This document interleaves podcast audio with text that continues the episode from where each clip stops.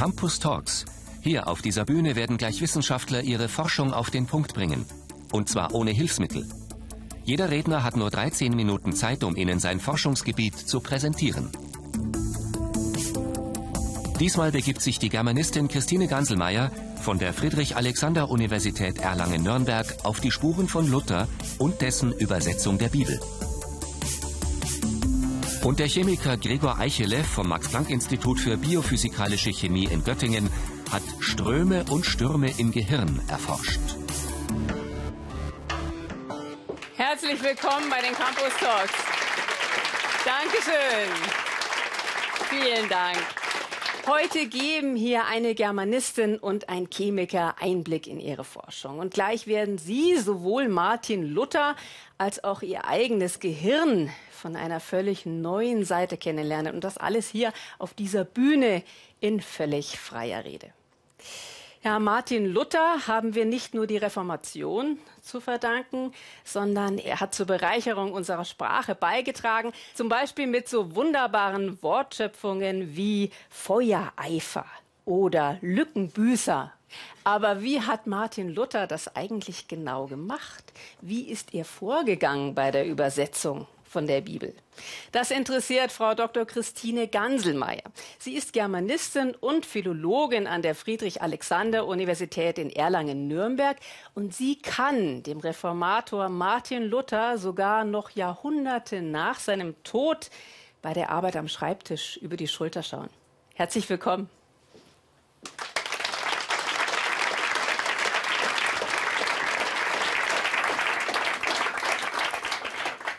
Herzlich willkommen, liebes Publikum. Ich freue mich außerordentlich, Sie heute über mein ganz neues Forschungsprojekt informieren zu dürfen. Martin Luther war ein großes Thema im vergangenen Jahr, denn wir hatten ja das 500-jährige Reformationsjubiläum und Martin Luther war der produktivste Autor des 16. Jahrhunderts.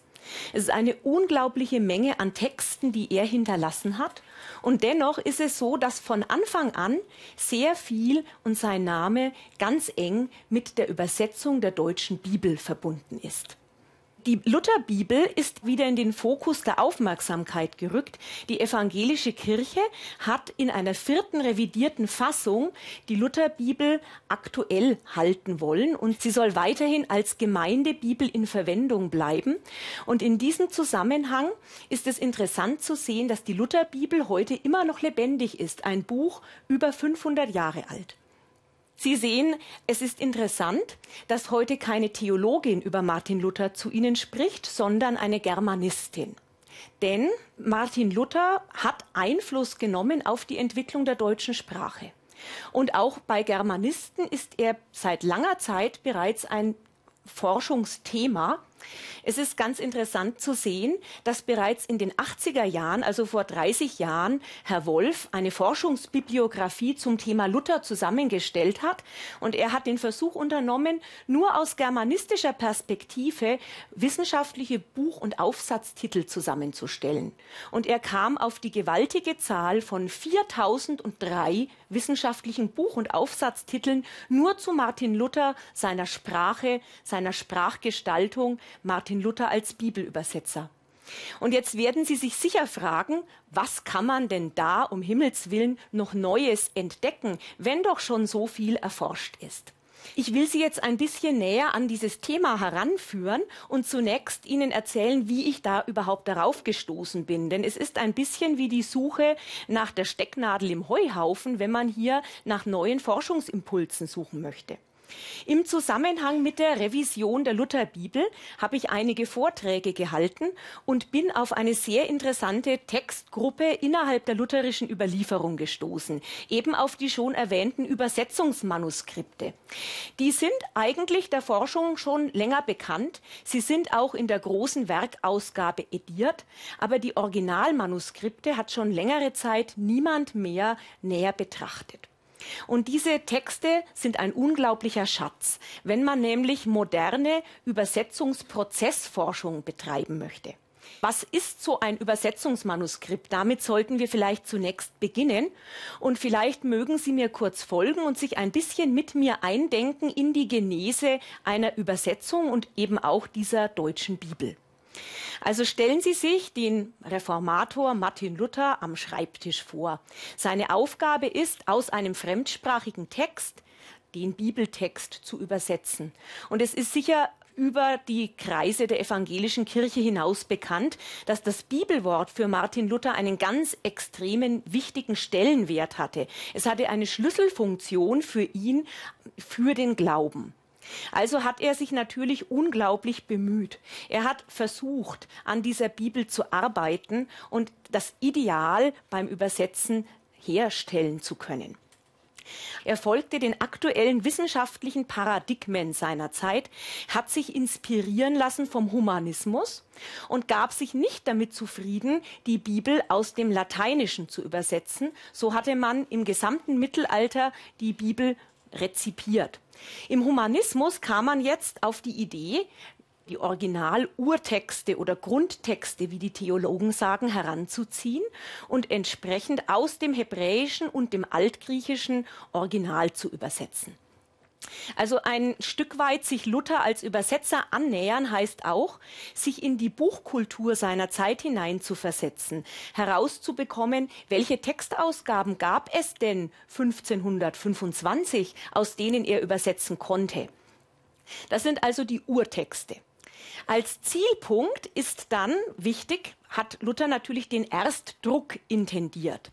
Da ist es auch wichtige Information, dass man sich klar macht, Luther hat die Bibel nicht in einem Fluss übersetzt, sondern es war ein längerer Prozess, bis er die gesamte Bibel einmal übersetzt hatte.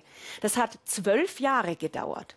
Er wurde berühmt 1522 mit dem September-Testament, aber bis die sogenannte Vollbibel vorlag, verging die Zeit bis 1534. In dieser Zeit hat er in Etappen immer wieder übersetzt und hat in diesem Fall auch eng zusammengearbeitet mit den Druckwerkstätten seiner Zeit. Also das ist der Zielpunkt. Und da in die Mitte hinein, in dieser Genese, fremdsprachiger Ausgangstext, deutscher Zieltext, der in Etappen im Druck erscheint, hier ordnen sich jetzt diese Übersetzungsmanuskripte ein. Die sind nämlich zweierlei. Zum einen wirklich die Arbeitsgrundlage Luthers beim Übersetzen. Es sind Texte, die er von eigener Hand geschrieben hat, eben die früheste Stufe der Übersetzung.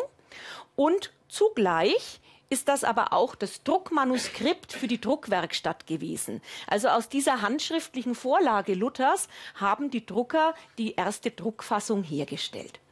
Was gibt es jetzt für Übersetzungsmanuskripte und was ist jetzt an diesen Übersetzungsmanuskripten so interessant? Es gibt nicht die Übersetzungsmanuskripte zum Neuen Testament, aber über die Hälfte des Alten Testaments liegt uns in der Ersthandschrift Martin Luthers vor. Das sind 1200 Seiten in etwa. Und ich habe die große Freude, dass ich Ihnen auch so etwas mal zeigen kann. Das hier ist kein Original, sondern ein Bilddigitalisat, das die Universitätsbibliothek Krakau zur Verfügung gestellt hat. Was sieht man jetzt auf diesem Übersetzungsmanuskript? Sie sehen in schwarzer Tinte geschrieben den Text in Martin Luthers Handschrift. Darüber hinaus enthalten diese Texte aber noch wesentlich mehr. Und das sind die zahllosen Selbstkorrekturen, die Luther hier eingetragen hat. Man sieht hier, er streicht schwarz durch, er setzt ab, er korrigiert mit roter Tinte, er streicht schwarz und rot durch, er schreibt Anmerkungen an die Ränder. Und genau diese Selbstkorrekturen sind der Schlüssel für unser neues Forschungsprojekt. Es geht eigentlich weniger um ein produktorientiertes Analysieren von Übersetzungen, sondern interessant ist in der Gegenwartssprache der Weg zum Ziel. Man nennt das eben die Übersetzungsprozessforschung, dass man quasi den Weg der Übersetzung verfolgt. Und das hätte man natürlich jetzt für einen historischen Text niemals für möglich gehalten, dass man hier Übersetzungsprozessforschung leisten kann. Denn man hat sicher den fremdsprachigen Ausgangstext und auch den übersetzten Zieltext. Aber welcher Autor hinterlässt Manuskripte mit so vielen Selbstkorrekturen? Die Seite, die ich Ihnen hier zeige, ist das Übersetzungsmanuskript zu Psalm 23. Also ein sehr bekannter Text und die schaut eigentlich nicht mal so sonderlich viel korrigiert aus. Wenn man genauer hinschaut schon. Aber es gibt Seiten, die sind wirklich sehr wüst. Und aus diesem doch wüsten, korrigierten Text heraus gestaltete der Drucker in der Tat den Erstdruck. Ja, was machen wir jetzt bei unserem Projekt? Es interessiert uns der Sprachgebrauch Luthers und zwar eben nicht nur das Zielprodukt, sondern der Weg zum Ziel. Wir vergleichen also den ausgangssprachlichen Urtext im Weg und in der Genese bis zu dieser ersten von Luther autorisierten Druckstufe. Und man kann hier sehr spannende Dinge entdecken. Zum Beispiel sieht man hier ganz am Anfang er weidet mich auf einer grünen Aue. So kennt man das heute und das ist die Fassung letzter Hand. Ursprünglich hat das ein bisschen anders gelautet. Es heißt in seiner Endfassung, er lässt mich weiden, da viel Gras steht. Aber das ist auch nicht das, was er zuerst hingeschrieben hat, sondern er setzt an und schreibt, er hat mich lassen und streicht das sofort durch. Anscheinend ist es ihm wichtig, diesen Text im Präsens, also in der Gegenwartsstufe zu transportieren. Und nach dieser Spontankorrektur beginnt er, er lässt mich weiden. Nicht er hat mich lassen, sondern er lässt mich weiden. Dann hat er am Anfang zunächst geschrieben, nicht da viel Gras steht, sondern in der Wohnung des Grases. Und da kann man, wenn man jetzt mit dem hebräischen Ausgangstext vergleicht, erkennen, dass es eine relativ wörtliche Übersetzung des Hebräischen. In Rot korrigiert steht dann aber, da viel Gras steht. Also eine zielsprachlichere, freiere Übersetzung. Und man weiß übrigens auch, und das sind auch Sachen, die uns interessieren, dass die roten Korrekturen zeitversetzt waren. Und jetzt kommt das Kollegenteam ins Spiel. Martin Luther hat sich mit Experten seiner Zeit abgesprochen. Er hat mit dem Hebraisten Matthäus Aurogallus, mit dem Gräzisten Philipp Melanchthon zusammengearbeitet. Und man weiß, dass man zu dritt auch diese Erstübersetzung korrigiert hat. Und es ist sehr spannend zu sehen, das sieht man jetzt hier nicht an diesem Psalm, aber auch das interessiert uns. Wo hat Luther Übersetzungsprobleme gehabt? Er war ja kein Hebräisch-Experte, das war ja der Hebraist Aurogallus. Und man findet in den Manuskripten Stellen, da lässt er manchmal Löcher und schreibt erst dann mit der roten Tinte die Lösung hinein, sodass man Rückschlüsse ziehen kann, da hat er sich wohl Rat gesucht. Oder aber manchmal tauchen auch hebräische Wörter im Text auf, für die er zunächst nicht die optimale Lösung hatte. Mm, unser Ziel ist hier gemeinsam mit eben theologischer und germanistischer Expertise zu arbeiten. Also die Forschungsgebiete, die hier äh, sich beteiligen, sind die Variationslinguistik, außerdem die Übersetzungswissenschaft und die theologische Hermeneutik. Der Sprachgebrauch Luthers, also speziell das, was er zwar nicht stehen hat lassen, aber alleine zu wissen, welche Wörter hätte er verwenden können, wenn er gewollt hätte. Und was sind eventuell eben seine Prinzipien der Selektion? Warum entscheidet er sich für die ein oder andere Sprachstufe? Das sind die aktuellen Fragestellungen, die wir herantragen. Dazu eben Übersetzungsstrategien. Hat er Hilfsmittel benötigt? Wie hat man auch überhaupt vor 500 Jahren Texte übersetzt? Wir erhoffen uns eben Erkenntnisse über die Genese der deutschen Bibel in ihrer Frühstufe, auch über Martin Luthers Sprachgebrauch und zu guter Letzt ja über Übersetzen vor 500 Jahren Martin Luther quasi über die Schulter geschaut beim Übersetzen. Herzlichen Dank für Ihre Aufmerksamkeit. Unser Gehirn ist ein wahres Wunderwerk der Natur und ein äußerst leistungsfähiger Computer. Gerade in den letzten Jahren haben Forscherinnen und Forscher wieder sehr viel Interessantes über das Gehirn zutage gefördert. Professor Gregor Eichele, Direktor am Max-Planck-Institut für biophysikalische Chemie in Göttingen, wird uns gleich von einem Rätsel berichten, das zumindest zum Teil bereits gelöst ist. Der Chemiker und Molekularbiologe hat nämlich herausgefunden, wozu die Hohlräume in unserem Gehirn eigentlich dienen. Freuen Sie sich auf Gregor Eichele und seinen Vortrag über Ströme und Stürme im Gehirn.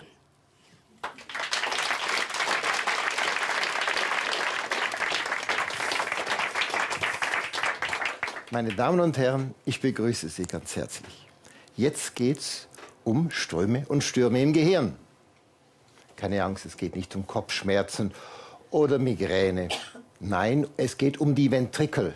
Ventrikel sind Kammern in unserem Hirn, also hier drin. Alle Wirbeltiere haben, wir sind natürlich auch Wirbeltiere, nicht wahr? Die haben vier dieser Ventrikel, die miteinander verbunden sind. Diese Erkenntnis kommt von Leonardo da Vinci. Er hat flüssiges Wachs in die Ventrikel von Toten gegossen, um zu sehen, wie diese Ventrikel gestaltet sind und wie sie miteinander verbunden sind. Nach dem Aushärten des Wachses und dem Entfernen des Hirngewebes konnte er sehen, dass die ersten beiden Ventrikel 1 und 2 langgestreckt und seitlich im Gehirn liegen. Vorne an diesen beiden Ventrikeln fand er einen dünnen Kanal, der jeweils in den mittig gelegenen dritten Ventrikel führte.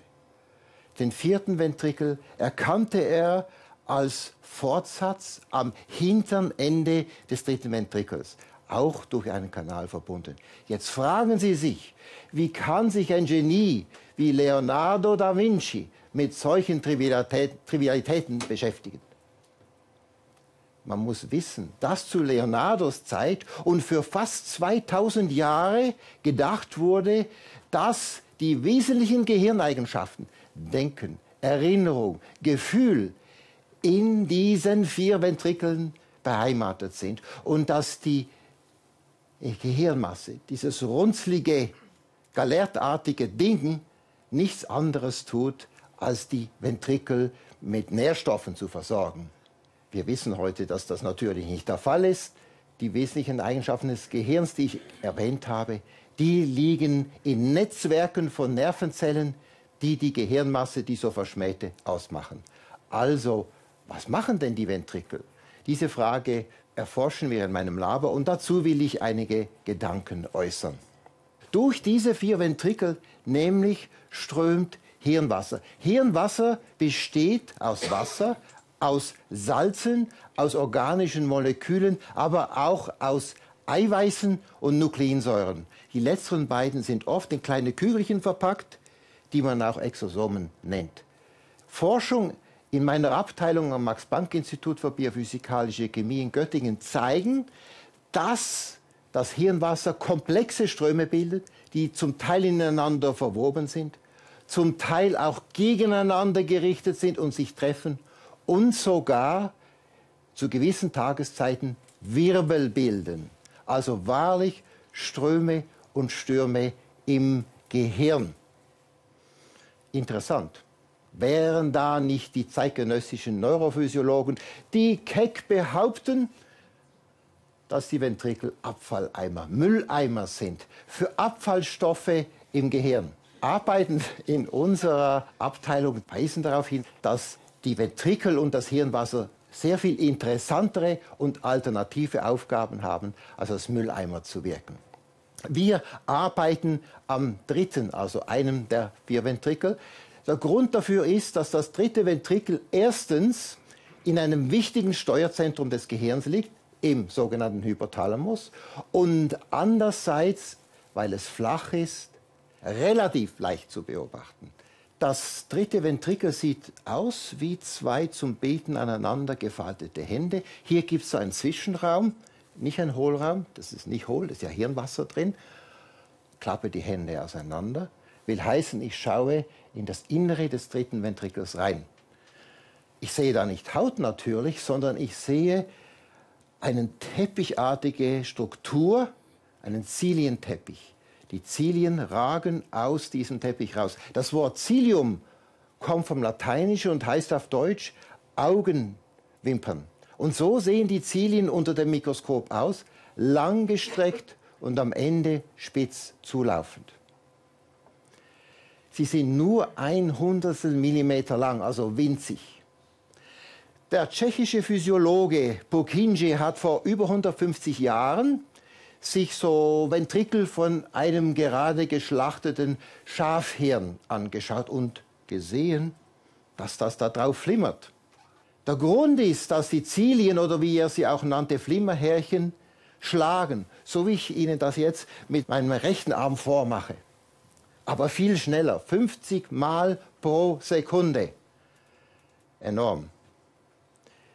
Meine Doktorandin Regina Faubel, als sie noch in meinem Labor arbeitete, hat dieses klassische Experiment, die Beobachtung von Purkinje, wiederholt.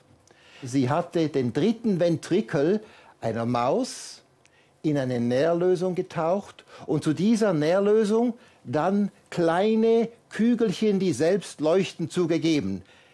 Wenn die Zilien schlagen, würden die Kügel herumgeschlagen. Sie hatte ein sehr gutes Mikroskop für das, eine schnelle Kamera. Und was hat sie denn gesehen? Sage ich mal, was hat sie denn nicht gesehen? Sie hat nicht gesehen, dass die Kügelchen wild herumgehen und chaotisch verbreitet werden von den schlagenden Zilien, sondern sie hat schöne Ströme gesehen. Die waren kompliziert, so ähnlich wie die Linien auf meiner Hand, die Lebenslinie und die Herzlinie, gerade, gebogen, zum Teil überschneidend oder auffächernd. Das ist interessant, dass Ströme auf einer Oberfläche, so wie ein Teppich, sich gezielt verteilen. Wieso? Normalerweise haben wir, wenn Sie hier schauen, haben wir da Blutgefäße zum Beispiel. Eben die meisten Flüssigkeiten in unserem Körper gehen über Gefäße. Aber hier in diesen Ventrikeln hat es keine Wände, hat es keine Gefäße. Das ist Free Floating. Das geschieht, weil eben die Flüsse, die Ströme des Hirns angetrieben werden von platzierten Zilien. Selbst ein Wirbel, der sich im dritten Ventrikel bildet, wird von Zilien getrieben, die kreisförmig auf dem Teppich angebracht sind. Diese Bewegungen der Kügelchen ist rasant. Ein Kügelchen bewegt sich in ungefähr zwei Sekunden einen Millimeter. Na, was ist schon ein Millimeter? Wenn wir das jetzt übersetzen auf meine Größe zum Beispiel, heißt das, dass ich mich in einer Sekunde ein Kilometer bewegen müsste. Das würde bedeuten, ich würde mit dreifacher Schallgeschwindigkeit mich vorbewegen. Kommen wir zurück zu den Strömen. Regina hat beobachtet, dass ziemlich in der Mitte des dritten Ventrikels zwei Ströme aufeinanderstoßen und dort, wo sie zusammenkommen, bildet sich eine vertikale Grenze durch den dritten Ventrikel wenn die zusammenkommen.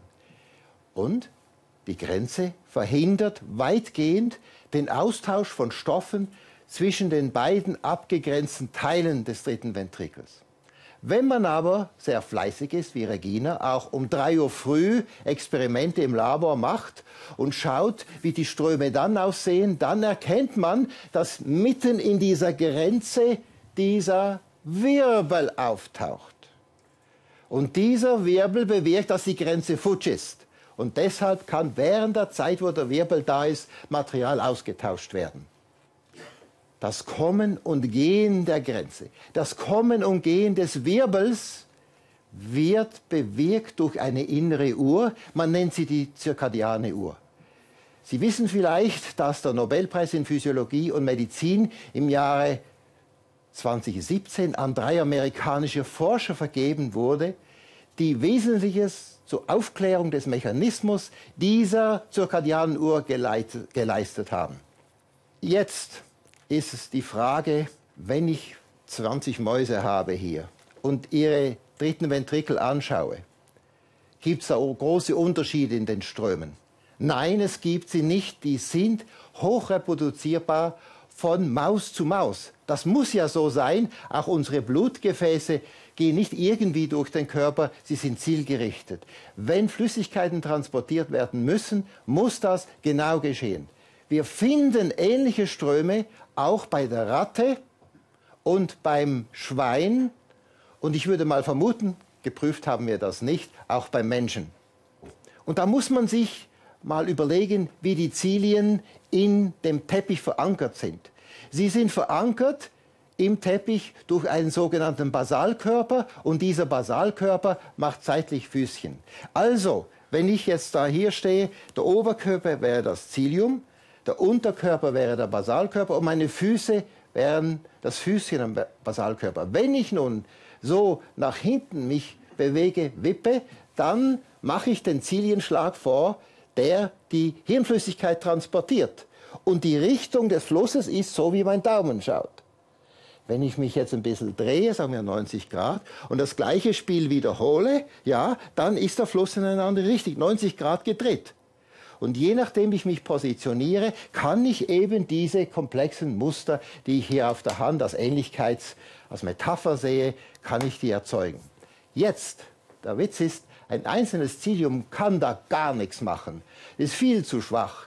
Aber es ist eben so, dass zwischen 40 bis 60 Zilien zusammenkommen, ein Bündel bilden, ganz nahe beieinander stehen und das Bündel schlägt in diese Richtung. Und nehmen Sie mal ein Gedankenexperiment an. 50 von Ihnen, also da fast der ganze Saal, käme zu mir nach Hause in das geheizte Schwimmbad und wir würden in das Schwimmbad stehen, mit den Füßen Richtung Sprungbrett und diese Bewegung machen.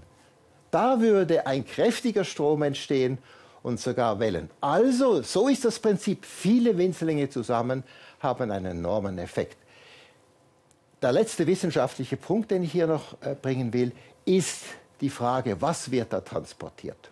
Wir schauen diese Exosomen an, die wie kleine Lastwagen Proteine, Nukleinsäure und ähnliche Dinge enthalten, eingeschlossen von einer Lipidmembran.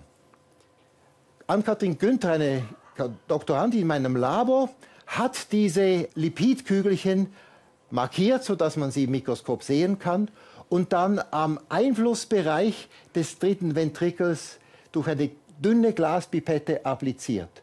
Sie hat gesehen, zuerst ist der Strom ziemlich gerade, aber dann fächert er sich auf und stößt gegen die Vorderwand des dritten Ventrikels. Dort befindet sich eine kleine Gruppe von Nervenzellen, die in der Regulation von Durst, Hunger und Fieber äh, involviert sind. Also der Punkt ist, dass diese Ströme Komponenten des Hirnwassers zur richtigen Zeit an den richtigen Ort bringen gewissermaßen wie die Mittelstürmer, die natürlich den Ball ins Tor treffen müssen. Die Mittelstürmer sind die Zilienbündel. Im Ventrikel funktioniert das immer, im Fußball, wie Sie wissen, nicht. Gut, das sind Experimente, die wir in den letzten paar Jahren gemacht haben. Es ist das Grundlagenforschung und aus dem Grund kann ich Ihnen jetzt nicht sagen, was da genau als medizinische Bedeutung dann daraus kommen wird. Zur Anwendung möchte ich einfach schließen mit einem Zitat von Max Planck. Er hat gesagt, das Erkennen muss dem Anwenden vorausgehen. Und ich möchte mit diesem Zitat schließen und Ihnen ganz, ganz herzlich danken für Ihre Aufmerksamkeit.